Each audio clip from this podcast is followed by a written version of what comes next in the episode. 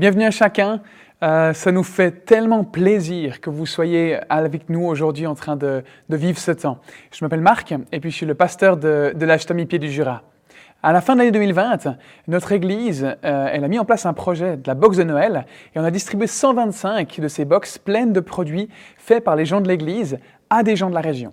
Malgré la distance, on voulait donner un petit peu de joie aux gens, faire preuve de, générosité, et puis manifester notre soutien à ces personnes, alors que les temps qu'on vit, ils sont vraiment pas faciles, à plein de, à plein de niveaux différents. Et puis, j'aimerais en profiter pour vous souhaiter un grand bravo. Pourquoi? Bah, Parce que vous avez survécu euh, à l'année 2020. Quand on y pense, elle a vraiment été surréaliste. Hein. J'ai écouté euh, le bout d'un sketch de Kev Adams qui disait que 2020, c'était un peu comme euh, ces rêves où il n'y a rien qui fait sens. On se réveille puis on se dit, mais c'était quoi cette histoire? Il n'y avait, rien qui, était cohérent. Sauf que là, bah, c'était bien réel. Alors bravo d'avoir survécu. On espère tous que 2021 sera différente et puis meilleure que l'année 2020. C'est notamment pour ça que la semaine passée, on a abordé le thème d'un nouveau départ avec tout ce qui s'est passé en 2020, avec toute la tristesse, la frustration, la déception, les remises en question personnelles ou collectives que ça a impliqué et puis qu'on a vécu personnellement ou, avec d'autres, 2020, euh, pardon, 2021, c'est l'année où on aimerait changer un maximum de trucs parce qu'on n'a plus envie de vivre ces choses-là. Et comment on fait ça? Ben, en prenant les choses en main, en subissant pas les circonstances de la vie, mais en essayant d'en tirer le meilleur. Même si cette crise, elle se poursuit encore un moment en fait. On a identifié euh, neuf étapes qui nous permettent de prendre en main l'année 2021. Est-ce que vous avez pris le temps de, réfléchir à cette année avec ces neuf étapes? Si ce n'est pas le cas, bah, je vous encourage vraiment à le faire cette semaine. Et puis si vous n'avez pas encore pu profiter du contenu de, ce message, pas de souci. Vous pouvez aller sur notre site internet ou sur notre chaîne YouTube et là vous pouvez regarder la vidéo et puis télécharger le pense-bête qui sera essentiel pour y revenir ces prochains mois puis pour faire le suivi de ce que vous vivez finalement.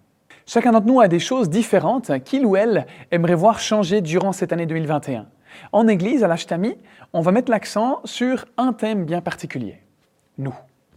Autrement dit, notre santé intérieure à quelque part. 2020 nous a mis face à nos limites, nous a poussés hors de notre zone de confort. Ça nous a déstabilisés. Et puis ça n'a pas été facile à digérer. Et puis certainement que ça prendra encore un bout de temps avant qu'on l'ait complètement digéré. Ou même qu'on ait commencé à le digérer pour certains. Ce qui est intéressant, c'est que quand on se retrouve au-delà de nos limites, hors de notre zone de confort, ce qu'il y a au plus profond de nous va ressortir. Et ça nous pète en plein visage. On ne sait pas d'où c'est sorti. On pense que c'était juste cette fois, juste cette situation, ou que finalement c'est pas si grave, ça n'arrive pas souvent. Mais je crois personnellement que c'est justement des fonctionnements, des blocages, des blessures, des addictions, des soucis qui sont peut-être ancrés au plus profond de nous, et puis on est bien content qu'ils y restent. La nouvelle série qu'on va entamer aujourd'hui, elle s'appelle Le chemin de la guérison elle va s'intéresser à notre personne.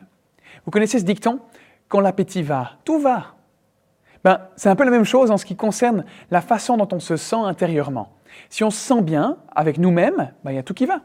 Si je me sens bien, peu importe si tel ou tel souci arrive ou me pose problème, c'est plus facile à gérer. Mais quand je suis hors de mes limites, hors de ma zone de confort, ben là c'est autre chose. Au cours de cette série, on va parler de la façon de gérer et puis de surmonter les blessures de nos vies, les dépendances, les addictions qui nous troublent et puis les blocages qui nous font souffrir. Le verset qu'on a choisi pour cette, cette, série, le chemin de la guérison, c'est Ésaïe 57, les versets 18 à 19, où Dieu dit J'ai vu sa conduite, mais je le guérirai. Je le guiderai et je lui assurerai une pleine consolation, à lui et à ceux qui sont en deuil à cause de lui. Oui, la paix à celui qui est loin et à celui qui est près. Il s'agit là d'une importante promesse euh, de Dieu. On peut voir que la guérison, en fait, d'après ces versets, elle comporte plusieurs parties que Dieu veut accomplir dans nos vies. Premièrement, si on est blessé, Dieu il dit J'aimerais te guérir. Si on est confus et qu'on se sent euh, incapable de, changer quoi que ce soit dans notre façon d'être ou de faire, il dit Je veux te guider. Et troisièmement, si on trouve que personne ne comprend notre problème et puis qu'on est, est un peu seul, Dieu dit j'aimerais te consoler. Et puis quatrièmement, si on est anxieux et qu'on s'inquiète, Si on a peur, bah, Dieu il nous dit, j'aimerais t'offrir ma paix. Le fait est que la vie, elle est dure. On vit dans un monde imparfait. Les autres nous blessent, on se blesse nous-mêmes, et puis nous, on blesse aussi les autres. La Bible dit que tout le monde a péché. Donc ça veut dire qu'on a tous fait des erreurs, tous fait des choses qui sont pas très bien. Aucun de nous n'est donc parfait. On a tous raté des occasions de faire le bien et on a tous commis des erreurs. On est blessé et puis malheureusement on blesse les autres. Cette série, elle s'adresse à chacun de nous. Tout le monde a besoin de guérison, à moins d'avoir vécu une vie parfaite. Mais si on n'a pas vécu de vie parfaite, si on a été blessé, si on a un blocage ou une dépendance dont on aimerait se débarrasser, eh bien on a besoin de guérison. De quoi est-ce qu'on doit guérir? C'est la question qu'on va se, poser au début. Ben ça, c'est la bonne nouvelle. Quel que soit le problème dont on doit guérir, dont on veut guérir, qu'il s'agisse d'un problème émotionnel, financier, relationnel, spirituel, sexuel, c'est égal. Quel que soit le problème dont on veut guérir, les étapes de la guérison, elles vont être toujours les mêmes. Les clés spirituelles de la guérison, elles se trouvent dans la Bible. C'est le manuel d'origine de la guérison.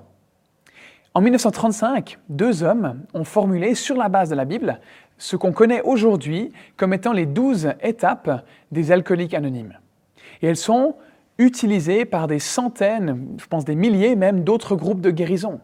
Chaque semaine, énormément de personnes se retrouvent dans un groupe de guérison et utilisent ces étapes pour cheminer vers la guérison.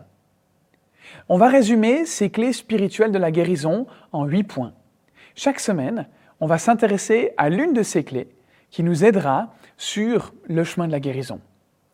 Si vous ne l'avez pas encore fait, je vous invite là euh, maintenant à, télécharger le, le pense-bête pour le remplir. Ce pense-bête, c'est un excellent moyen pour se souvenir de ce qu'on a entendu. Est-ce que vous savez qu'après 48 heures, on a déjà oublié 95% de ce qu'on a entendu? Si vous aimeriez vous donner les moyens de changer quelque chose, bah, ce pense-bête, ça peut être un très bon début. Et vous pouvez maintenant y écrire la clé spirituelle qu'on va aborder aujourd'hui. La clé spirituelle qu'on va voir aujourd'hui, c'est la suivante. Réaliser que je ne suis pas Dieu. J'admets que seul je suis impuissant à gérer ma, façon, euh, ma vie de façon satisfaisante.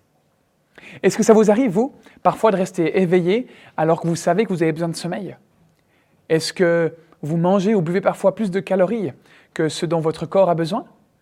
Est-ce que vous trouvez parfois que vous devriez faire de l'exercice?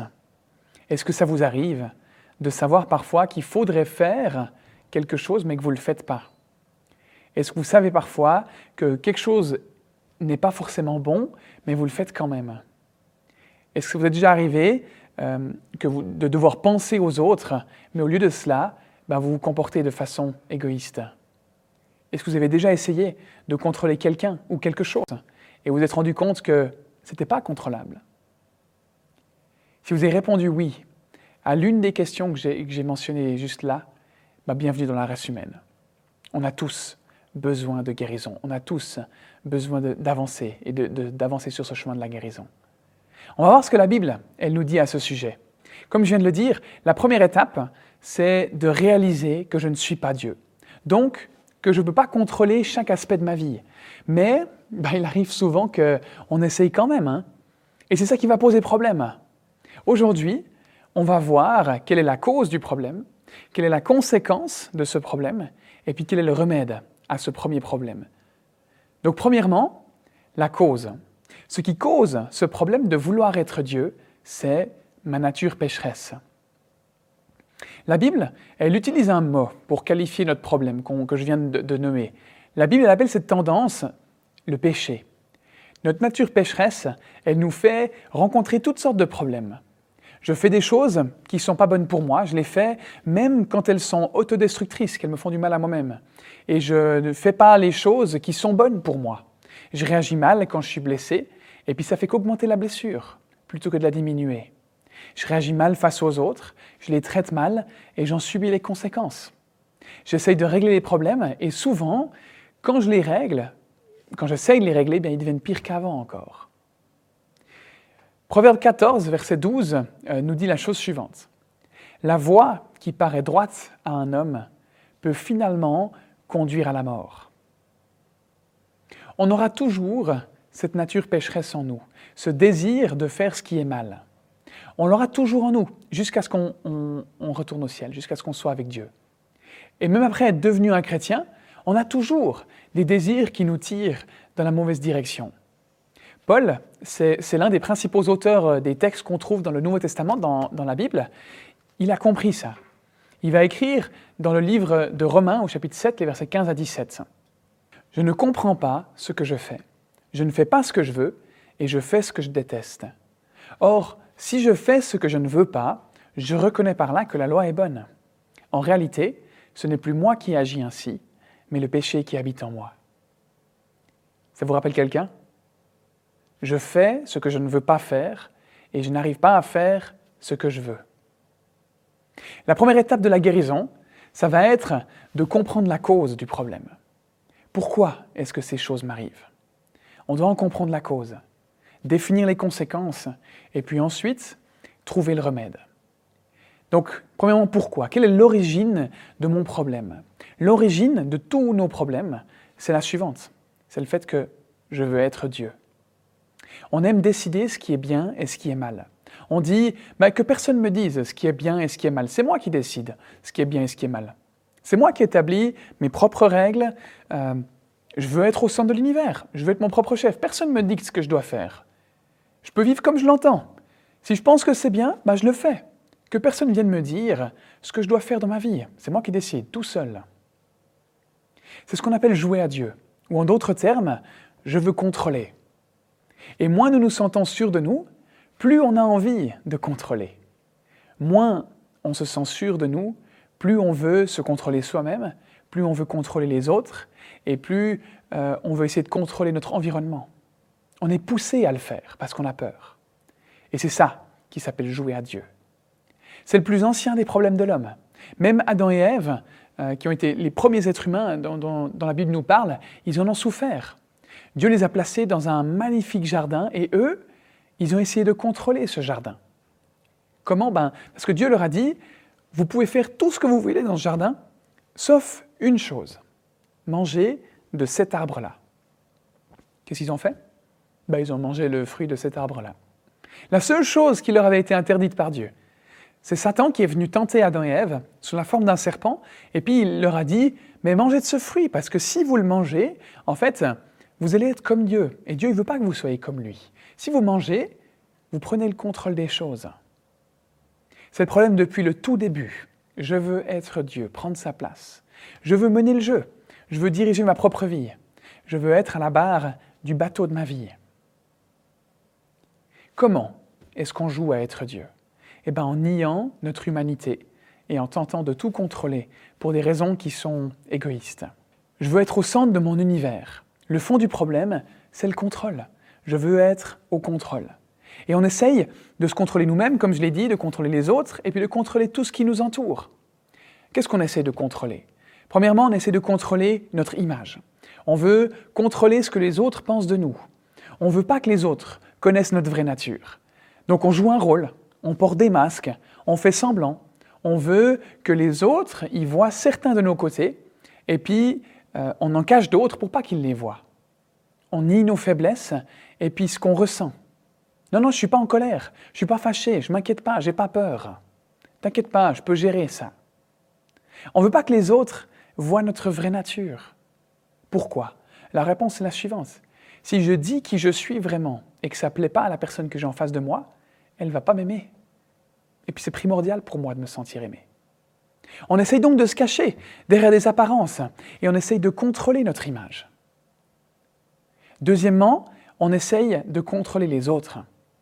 Les parents essayent de contrôler les enfants, les enfants essayent de contrôler les parents, de manipuler les parents, les épouses essayent de contrôler leurs époux, les époux essayent de contrôler leurs épouses, on manipule nos collègues de travail pour obtenir ce qu'on veut, euh, même euh, là c'est au niveau personnel, mais il y a au niveau des pays, il y a certains pays qui essayent d'en contrôler d'autres, on joue un jeu. On utilise beaucoup d'outils pour se manipuler les uns les autres. On utilise la culpabilité pour, contrôler. On utilise la peur, la flatterie. On essaye de contrôler les gens. Troisièmement, on essaie de contrôler les problèmes, nos problèmes. On est très fort pour ça. On utilise des phrases du genre J'y arriverai, c'est pas vraiment un problème. Je peux y arriver, si, si, tout va bien, t'inquiète pas, j'ai pas besoin d'aide. Et j'ai surtout pas besoin de quelqu'un pour me conseiller. Non, non, j'aimerais faire ça moi-même. Je peux abandonner à, tout moment. Bien sûr, j'arrête quand je veux. Je résoudrai ça moi-même. Plus on essaye de régler notre problème seul, ben en fait, plus le problème empire. Et puis, quatrième euh, chose qu'on essaie de contrôler, c'est notre douleur. Est-ce que vous avez déjà réfléchi à tout le temps qu'on passe à fuir la douleur? On essaie de l'éviter, de la nier, de lui échapper, de la réduire, de la remettre à plus tard? On essaie de la remettre à plus tard de différentes manières. Par exemple, en mangeant ou en ne mangeant pas, justement. On essaye de remettre notre douleur à plus tard en, se saoulant ou en fumant ou en consommant de la drogue ou en, ayant de, de nombreuses relations avec des hommes ou des femmes. Cette nouvelle relation, c'est vraiment ce dont j'ai besoin pour me sentir enfin bien et puis important. Cette personne-là, elle m'aime. Et puis on s'engage dans cette relation.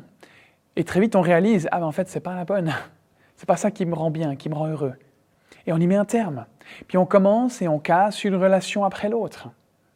Ou alors on adopte une habitude euh, compulsive, addictive, pour essayer de contrôler notre douleur. Ou bien on devient violent et on se fâche avec les autres. Ou bien on devient critique ou enclin à la critique pour cacher notre douleur. On devient cynique. Ou alors on fait une dépression. Il y a de nombreuses façons dont on essaye de contrôler notre douleur et on passe énormément de temps là-dessus. La douleur, elle se manifeste quand on se rend compte, dans nos moments de tranquillité, qu'on n'est pas Dieu et qu'on ne peut pas tout contrôler. Et ça, ça fait peur. C'est la première étape de la guérison. On ne va pas guérir tout seul. On ne peut pas guérir tout seul. Il faut qu'on se l'avoue. Il ne faut surtout pas le nier. Ça fera qu'empirer. Donc on a identifié la cause de notre problème et puis euh, le pourquoi on se prend pour Dieu. On va maintenant voir quelles sont les conséquences du fait de prendre la place de Dieu, de prendre le rôle de Dieu. Voilà quatre problèmes qui arrivent quand on essaye de jouer à Dieu dans nos vies. Premièrement, une des premières conséquences qu'il peut y avoir, c'est la peur. Quand j'essaie de tout contrôler, je prends peur.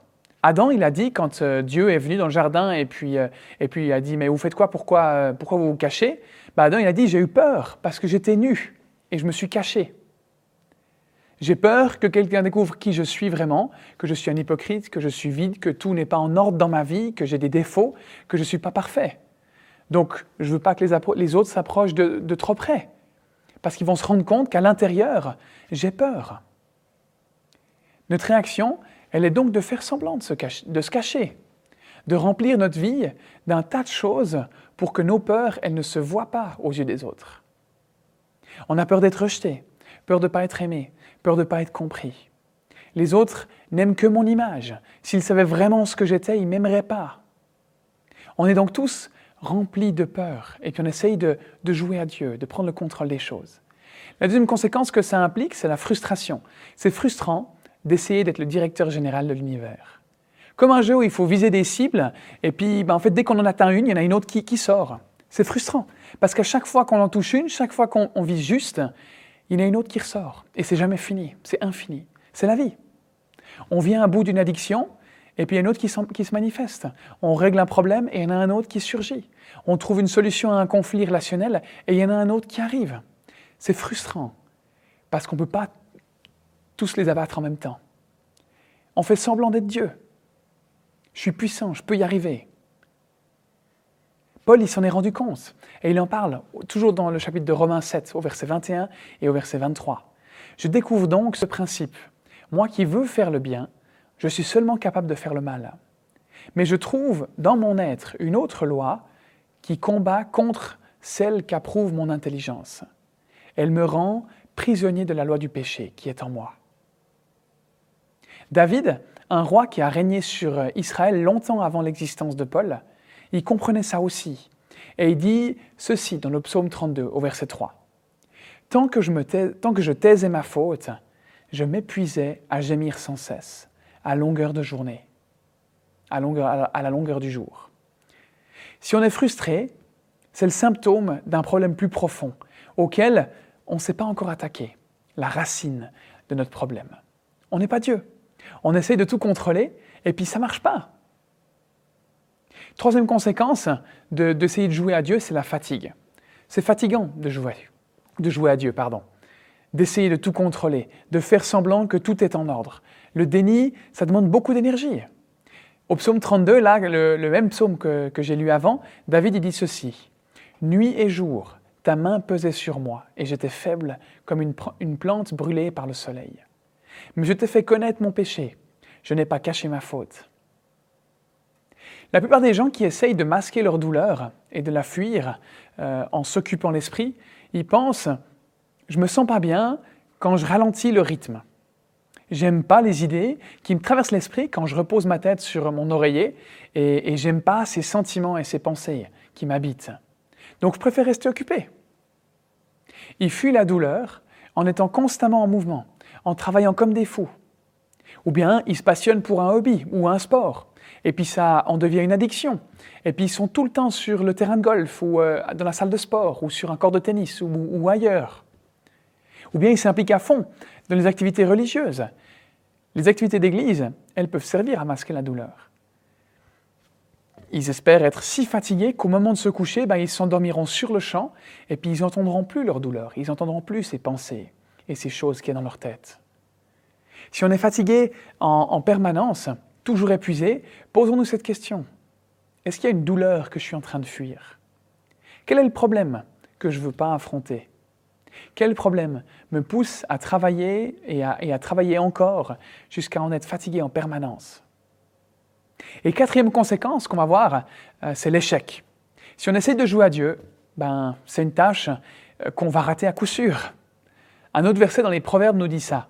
Celui qui cache ses fautes ne réussira pas, mais celui qui les reconnaît et les, abandonne est pardonné.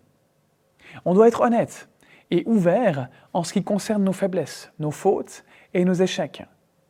À l'Ashtami, on aimerait que les gens ils puissent parler de leurs vrais problèmes, de leurs blessures et de leurs blocages et de leurs dépendances sans se sentir jugés.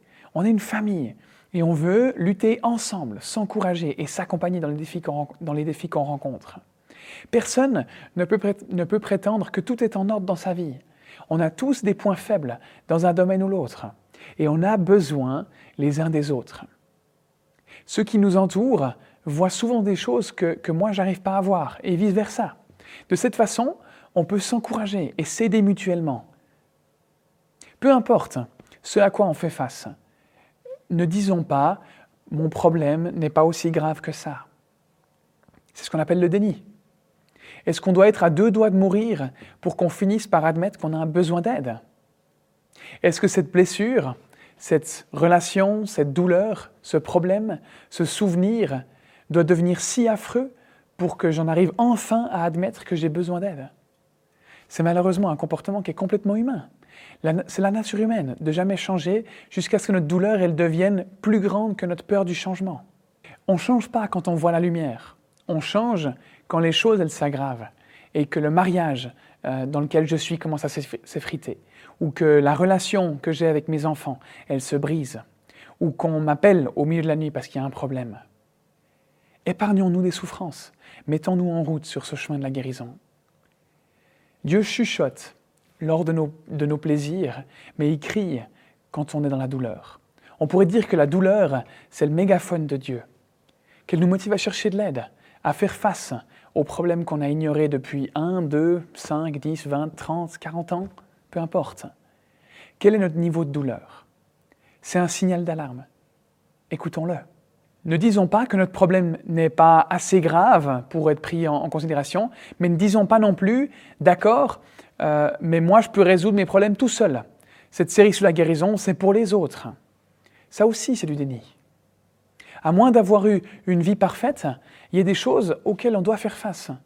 On peut dire, je peux régler mes problèmes moi-même, je peux y arriver moi-même, mais le fait est que si c'est ce qu'on si c'est ce qu'on arrivait à faire, si on en était capable, on l'aurait déjà fait. Mais on n'en est pas capable. Et donc, on ne fait rien.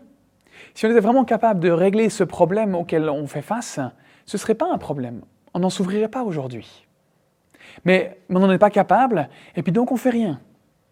Ce déni, il est aussi ancien qu'Adam et Ève. Ils avaient un problème. Ils ont couru se cacher derrière des buissons essayer de se cacher de Dieu qui sait tout. c'est pas très futé. On ne peut pas guérir tant qu'on crache pas le morceau, tant qu'on confronte pas nos défis et qu'on n'admet pas que je suis impuissant. On en arrive à la dernière étape de ce qu'on va aborder aujourd'hui, le remède. Comment faire pour vivre cette première clé spirituelle Le remède, c'est admettre mon impuissance.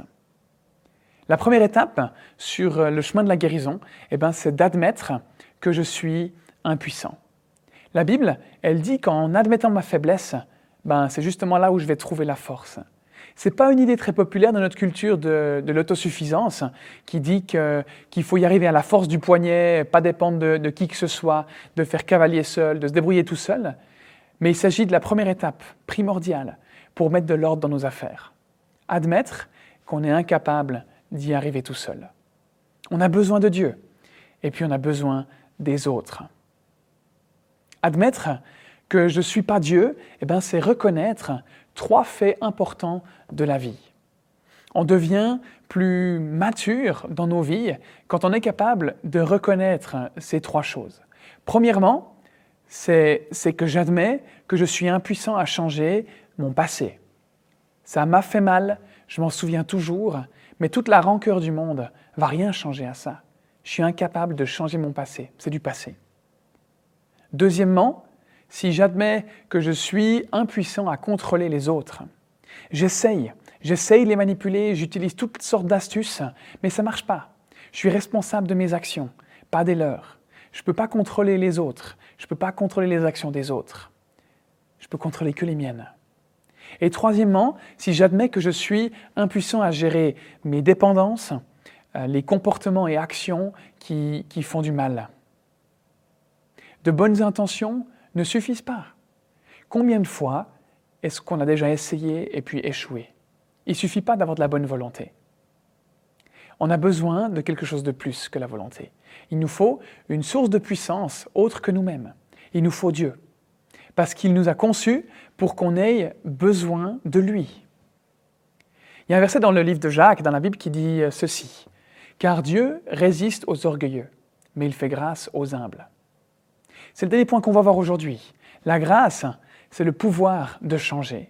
La grâce, c'est le pouvoir que Dieu me donne pour effectuer les changements nécessaires dans ma vie. C'est le pouvoir de changer. Et pour qu'on puisse guérir de nos blessures et de, des blocages dans la vie quotidienne, il nous faut la grâce de Dieu. Comment est-ce qu'on l'obtient? Ben, D'une seule façon. De ce que nous dit ce, ce verset dans Jacques, c'est Dieu qui la donne aux humbles. J'aimerais vous inviter à réfléchir à ce qui doit changer dans, notre vie. Quelle blessure, quel blocage, quelle dépendance, quelle addiction est-ce qu'on a essayé d'ignorer ou de mettre de côté? Pour bon nombre d'entre nous, cette étape, ce sera l'étape la plus difficile. En fait, il s'agit seulement d'admettre j'ai un problème, j'ai besoin d'aide, je suis blessé. Pour la plupart d'entre nous, d'entre nous pardon, c'est difficile à admettre parce que c'est humiliant c'est difficile à admettre parce qu'on ne voit pas forcément de, quoi il pourrait s'agir. Faire ce pas, ça signifie qu'on dit je ne suis pas Dieu et tout n'est pas en ordre dans ma vie, à l'inverse de ce que j'essaye de, faire croire aux autres. Tout n'est pas en ordre. Ça implique d'être honnête et de confronter un problème qu'on a ignoré depuis, depuis longtemps ou depuis un certain temps. Durant les prochaines semaines, on va voir comment Dieu aimerait nous aider à nous débarrasser de ces problèmes. Comment il peut nous guérir de nos blessures, de nos blocages, de nos dépendances? Dieu, il a pour habitude de transformer des vies. C'est ce qu'il fait. C'est sa, marque de sa marque de fabrique. Ceux qui choisissent de le laisser agir, ils ont vu, ils voient actuellement et ils verront leur vie transformée. Peut-être que vous avez un témoignage à nous raconter? Moi, j'aimerais vous inviter à me, contacter. Ça serait super qu'on puisse l'entendre pour voir ce que Dieu a fait dans votre vie. C'est ce qu'on a abordé aujourd'hui, ça vous a interpellé. Si vous vous êtes euh, reconnu et que vous aimeriez voir du changement dans ce que vous vivez, si vous avez euh, besoin euh, d'être guéri, d'être libéré, eh ben, j'aimerais vous inviter à prier avec moi. Dieu, il écoute ce qu'on lui dit et il agit. Si vous vous dites que c'est intéressant, mais que vous ne voyez pas où se trouve le problème, mais que vous aimeriez le découvrir, ben là aussi, je vous invite à prier avec moi. Demander à Dieu de nous ouvrir les yeux sur des blocages, des blessures, des addictions, c'est humble. C'est la bonne attitude à avoir, je crois. Chaque dimanche, on aimerait s'engager auprès de Dieu euh, ou se réengager auprès de lui. Lui dire que c'est lui qui est Dieu, pas nous. On aimerait s'en souvenir.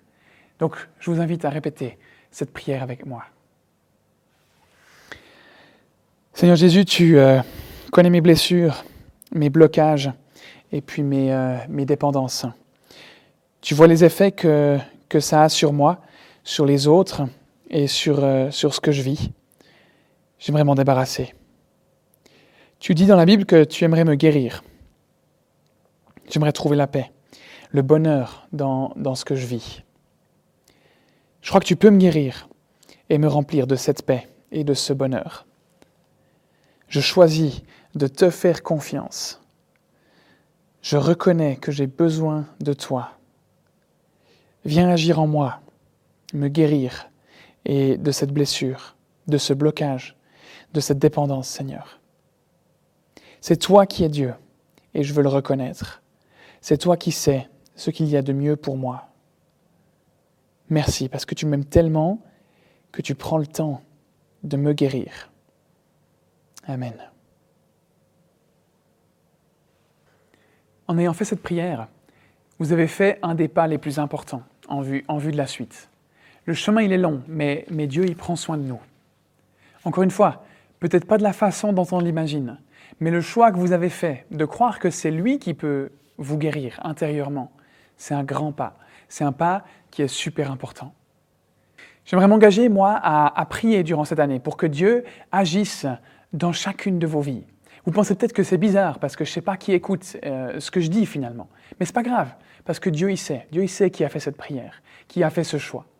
Que ce choix que vous avez fait aujourd'hui, le choix que vous avez fait pour cette année, de prendre les choses en main, de, de vous laisser toucher par Dieu, de laisser vous guérir, puisse se voir concrètement dans ce que vous allez vivre. Depuis des milliers d'années, euh, transformer des vies, c'est la spécialité de Dieu. Et il peut le faire pour vous, aujourd'hui encore. Si vous aimeriez qu'on prie ensemble, qu'on discute ensemble, n'hésitez pas à me contacter ou à contacter quelqu'un de, de l'Église. À l'Ashtami, on aimerait accompagner les gens dans ce qu'ils vivent.